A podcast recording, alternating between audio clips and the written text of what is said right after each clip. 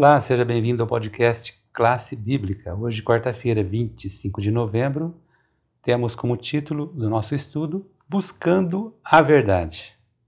Quando consideramos as ciências, temos um destaque especial para Einstein, que é frequentemente considerado o pai da física moderna. Certa vez Einstein escreveu: O importante é não parar de questionar. A curiosidade tem sua razão de existir. Não podemos deixar de ficar admirados ao contemplar os mistérios da eternidade, da vida, da maravilhosa estrutura da realidade. Basta que tentemos compreender um pouco desse mistério a cada dia, que nunca percamos a sagrada curiosidade.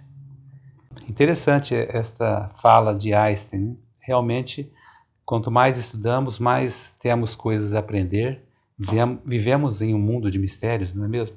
E a ciência, ela, embora tenha nos trazido explicações para muitas coisas complexas, se considerarmos a dificuldade que temos quando olhamos para as coisas que estão ao nosso redor, no nosso campo de visão, já temos dificuldades para entender isso, quanto mais nas questões espirituais.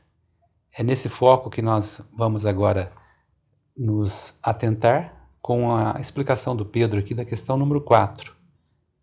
Vários textos foram colocados, mas vamos ver qual que o Pedro escolheu e o que ele vai comentar com a gente. Um bom dia, uma boa tarde, uma boa noite, uma boa madrugada para você. Eu queria que você pegasse a sua Bíblia e abrisse Eclesiastes 3, verso 11 e deixasse aberta aí, nosso querido ouvinte.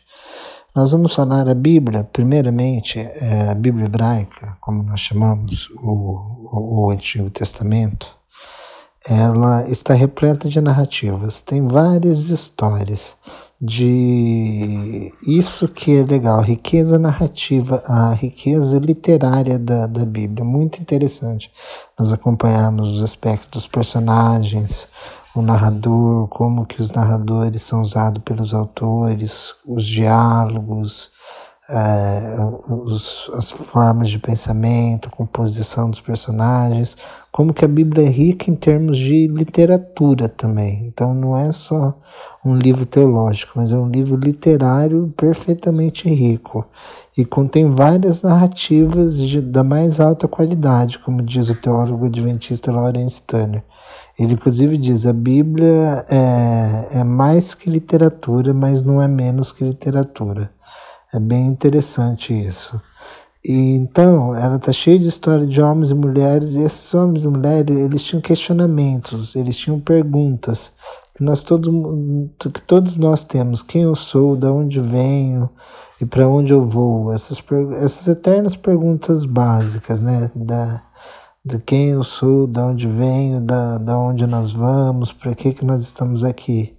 E é interessante que o autor usou, é, é, dessa semana da lição, ele usou o, o guia de estudo, ele vai usar Eclesiastes 3, verso 11, que diz assim: Pois tudo fez tudo fez Deus formoso no seu devido tempo, e também pôs a eternidade no coração do homem, sem que este possa descobrir, sem que este possa descobrir as obras de Deus, que de, as obras que Deus fez desde o princípio até o fim. É interessante isso, porque aqui a palavra Yolan que é para eternidade, é uma questão assim, ela tem um princípio no, no, no, pensamento bíblico, na mentalidade bíblica, que é reproduzido nos círculos judaicos, que Olam é assim, sabe esse sentimento que nós não acabamos aqui, esse sentimento que nós temos assim, que nós não vivemos como se nós fôssemos morrer. Porque se nós pararmos para pensar numa visão de, de mundo, numa cosmovisão materialista, nós vamos estar. É, nós nascemos, vivemos e morremos. Então nós devemos estar nos preparando todo dia para a morte, que é a única certeza que nós temos, que é o que iguala todos os seres humanos, a morte. Uma visão materialista ela propõe isso, entendeu? Só que todos os seres humanos têm a sensação de que não acabou aqui vai ter um depois, vai ter um, um depois, um além, um além do túmulo, um além do rio, como diz a música, né? Vai ter um, um além. E essa palavra hebraica, da Yolan, da Yolan, que você fala, ela traduz esse sentido. Quando que Deus colocou eternidade, ele colocou essa ideia de tempo no ser humano. Ou seja, o ser humano sabe que ele tem a eternidade no coração dele, que ele não nasceu para acabar, mas que ele nasceu para continuar para sempre. Então, é um dos conceitos de Daulan, é um conceito muito complexo esse. Um desses conceitos é esse de eternidade e outro é esse sentido de presente, passado e futuro, de temporalidade, que eternidade é uma medida de tempo. Se nós nós pensamos que não, mas se a pessoa é eterna é porque ela não, não tem presente, passado futuro, ou presente, passado futuro para ela são eternos. Então é uma medida temporal a eternidade. Ela não deixa de ser uma referência de tempo, não é uma coisa, a ausência de tempo, como o platonismo vai colocar, por exemplo. Mas ela é temporal, a ideia de eterno porque ela tem um, um não começo, um meio e não tem final. Dentro do que? Do tempo. Então ela está dentro do tempo também. A gente mede a eternidade por causa do tempo. A gente sabe que é algo eterno por causa do tempo, é algo que dura para sempre, é algo que transcende o tempo no tempo mais ou menos essa ideia. E nós temos essa ideia de passado, presente e futuro.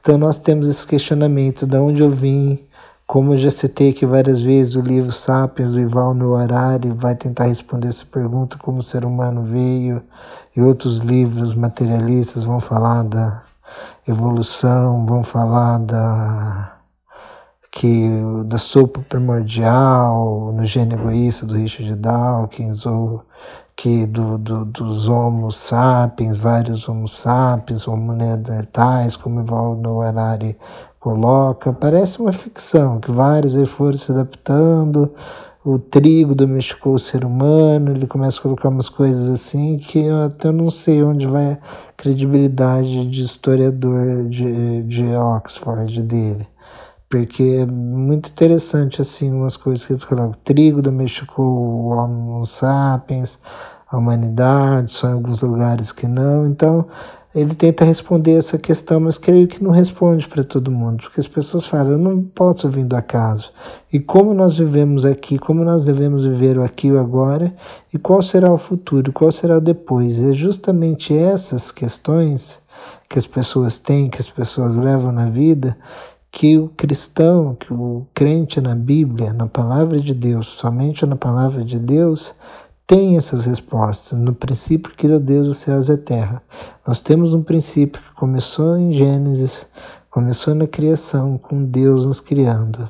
E a terra será renovada e Deus vai habitar com eles, eles serão seu povo e Deus, Deus será o Deus deles para sempre. Apocalipse 21, os versos 4 e 5. Então Deus vai habitar aqui na terra, na terra conosco de novo para sempre, depois da terra ser restaurada.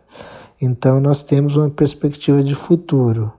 E como nós devemos agir agora? Nós falamos na lição de domingo, amando o próximo, ajudando as pessoas, sendo serviço, as outras pessoas, servindo o próximo, servindo, atendendo os necessitados. As parábolas de Jesus em Mateus 25 é, é justamente isso, é como Jesus ensina, enquanto nós esperamos a volta dele, como nós devemos agir. É justamente é, indo às prisões, visitando presos, dando comida para aquele que passa fome, dando roupa para aquele que passa frio, principalmente numa situação de pandemia agora é muito importante as ações sociais que vêm sendo fazendo desde o começo dessa pandemia, que nós já estamos em novembro, né? Hoje, quarta-feira, no dia 25 de novembro, nós vemos tantos é, movimentos que, que fizeram que fizeram algo por pessoas menos eh, necessita, pessoas necessitadas e correndo risco de ter contágio. Então essa atitude do ser humano é boa, é bonita e mostra um pouco da criação de Deus, de restaurar a imagem de Deus no ser humano. Lembrando que nós falamos no podcast a semana passada sobre a imagem de Deus, é, e eu recomendo que vocês ouçam de novo, porque Cristo se fez homem, Cristo é nossa imagem. É, Cristo se fez homem, Deus se tornou nossa imagem. Então a imagem de Deus agora está em Cristo, homem, o Deus homem.